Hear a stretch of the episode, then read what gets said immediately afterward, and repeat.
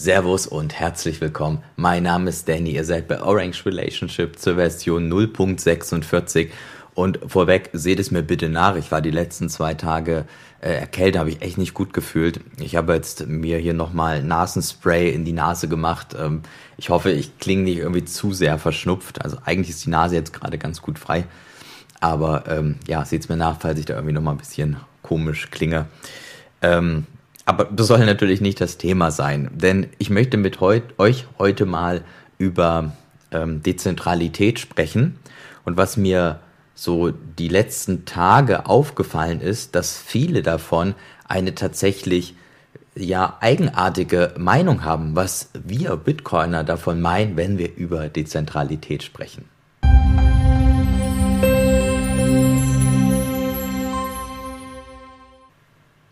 So, Gut, also schauen wir uns das Ganze mal an.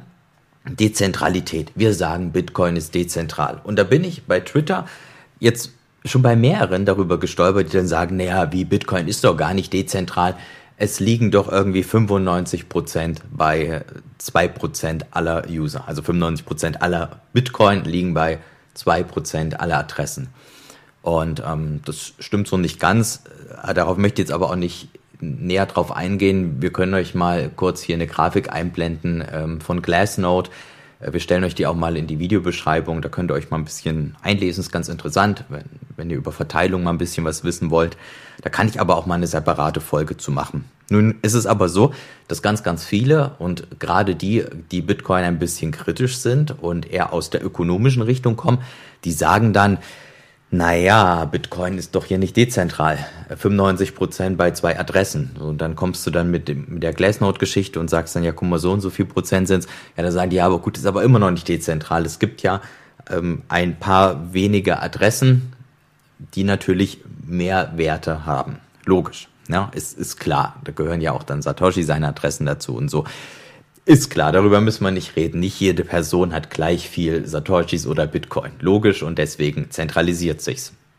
Nun, vielleicht muss man erstmal verstehen, dass diese Entwicklung von Bitcoin gerade etwas rückläufig ist, möchte ich es nennen. Also, dass diese Entwicklung Bitcoin dezentralisiert sich in Bezug auf Adressen, wie viele Satoshis die halten, immer mehr. Das ist auch logisch, weil das gehört auch zu einer Massenadaption dazu. Am Anfang haben ein paar wenige sehr, sehr viele und die verkaufen dann wieder einen Teil und neue kommen dann wieder hinzu. Neue fangen dann auch irgendwie an zu meinen und so weiter. Ne? Und damit verteilt sich das. Das bedeutet aktuell haben wir, und wie gesagt, da mache ich noch eine gesonderte Folge, deswegen möchte ich jetzt nicht zu lange auf irgendwelchen Prozenten rumreiten, aber haben wir so und so viel Prozent, die bei so und so viel Adressen liegen. Und das ist eine Entwicklung, die wir gerade beobachten, die immer positiver, immer dezentraler wird. So.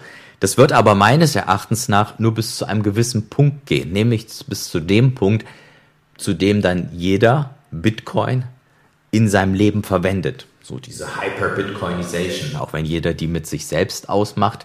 Wenn man aber mal davon ausgeht, die ist dann da, dass halt ich hatte es in der letzten Folge gesagt, wenn es da als darum ging mit Bitcoin und Bargeld, wenn dann jeder in seinem Leben Bitcoin benutzt, Bitcoin auch als Zahlungsmittel akzeptiert, äh, der Arbeitgeber einem Bitcoin auszahlt, dann wird es so sein, denke ich zumindest, dass sich dann wieder diese Entwicklung wieder in die andere Richtung kehrt und dann wieder bei etwas weniger Adressen, äh, weniger Prozentadressen wieder mehr Bitcoin liegen.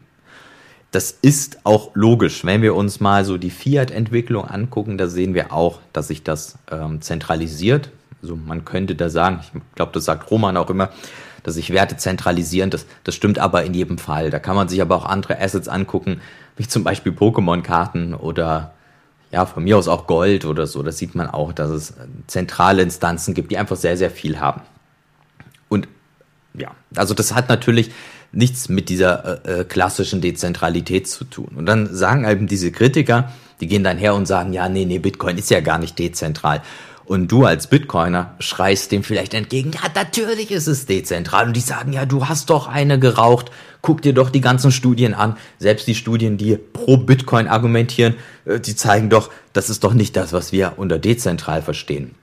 Denn was die unter dezentral verstehen in dem Moment, ist, dass alle x Milliarden Menschen so und so viel Satoshis haben. Das wäre dann für die pure Dezentralität. So.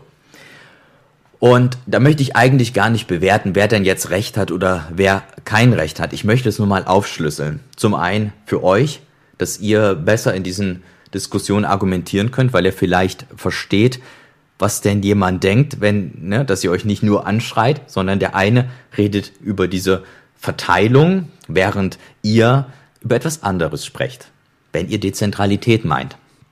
Ich kann euch da ein sehr, meine ich, eine gute Folge empfehlen, äh, die ich mal gemacht habe zum User Activated Soft Fork. Ähm, stellen wir euch auch mal unten in die Show Notes rein. Ich habe aber mit Tim, meinem Video-Ingenieur, gesprochen. Ähm, die wollen wir auch nochmal neu machen, weil das einfach ein sehr interessantes Thema ist und was, glaube auch viele nicht wissen, dass wir so eine hohe Demokratie in Bitcoin haben. So, aber jetzt habe ich schon ein bisschen ges gespoilert. Denn man muss zum einen sind diese Kritiker, ähm, die sind dann so auf diese Verteilung. Und wir sagen aber ja, Dezentralität meinen das aber technisch. Wir meinen es technisch und das ist wichtig. Wenn wir von Dezentralität sprechen, dann reden wir vom Konsens. Da reden wir von ähm, der Entscheidungsmacht. Ja, also wenn man das vielleicht die Leute in ihrer Welt abholen möchte oder vielleicht bist auch du jemand, der jetzt noch nicht so tief drin ist, völlig legitim ist. Also quasi, ähm, man könnte sagen, dass der Konsens so der Wächter ist, ja, die die Wächter, die die dezentral äh, drauf gucken und dann sagen, was geht und was nicht geht. Die Entscheidungsmacht ist dann so so die Politik vielleicht. Ja, ähm, um jetzt mal so versuchen, ein so ein bisschen so zur alten Welt ähm, Schlüsse zu ziehen, auch wenn die nicht in jeglicher Instanz dann halt folgerichtig sind. Aber man kann sich so ganz gut vielleicht vorstellen. Und naja, dann ist das eigentlich schon die Erklärung für das Problem. Denn wenn wir von Dezentralität sprechen, meinen wir halt keine Verteilung. Und deswegen, ich will das ja gar nicht bewerten, wer hat da jetzt Recht und wer hat da Unrecht. Aus, unserer, aus meiner Sicht ist die technische Betrachtung, nicht die Verteilungsbetrachtung, die richtige. Wieso? Wir reden über ein Netzwerk. Und wir reden über ein Netzwerk, welches quasi Sicherheit bieten soll. Und was keiner manipulieren darf. Ja, das kann man alles unter diesem großen Begriff Sicherheit zusammenfassen, dass eben auch keine einzelne Entität oder ein kleines Konglomerat sich zusammenschließt und dann sagt, hey, wir machen jetzt Änderungen. Und um, damit das nicht passiert, damit diese Sicherheit in dem Netzwerk gegeben ist, dann brauchen wir eine technische Dezentralität. Wie gesagt, im ganzen Detail möchte ich da gar nicht drauf eingehen, aber es sollte, sollte jedem klar sein, dass, okay, ich habe hier ein Netzwerk.